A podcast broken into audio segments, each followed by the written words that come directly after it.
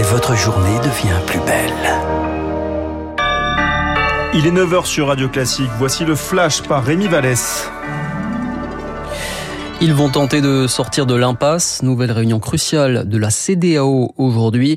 Trois semaines après le coup d'État militaire, les pays de l'Ouest africain se retrouvent au Ghana jusqu'à demain pour discuter des modalités d'une possible intervention armée pour rétablir le président déchu, alors que les appels à trouver une issue diplomatique de la crise se multiplient.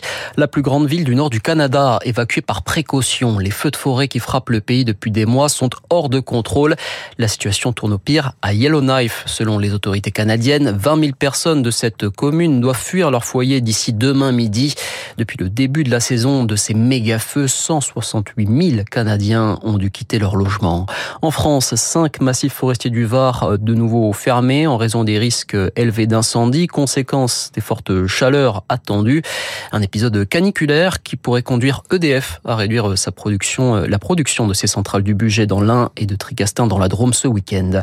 La CRS 8 à Marseille par Gérald Darmanin, le ministre de l'Intérieur, annonce ce matin l'envoi de cette unité spécialisée dans la lutte contre les violences urbaines, alors que les règlements de compte sur fond de trafic de drogue se multiplient dans la cité phocéenne.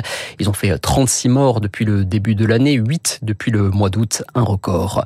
Un nouveau sauvetage dans la Manche, 25 migrants sauvés hier soir au large du Touquet, quelques jours après ce naufrage meurtrier qui a fait 6 morts déjà dans la Manche, 6 exilés afghans qui tentaient de rallier l'Angleterre.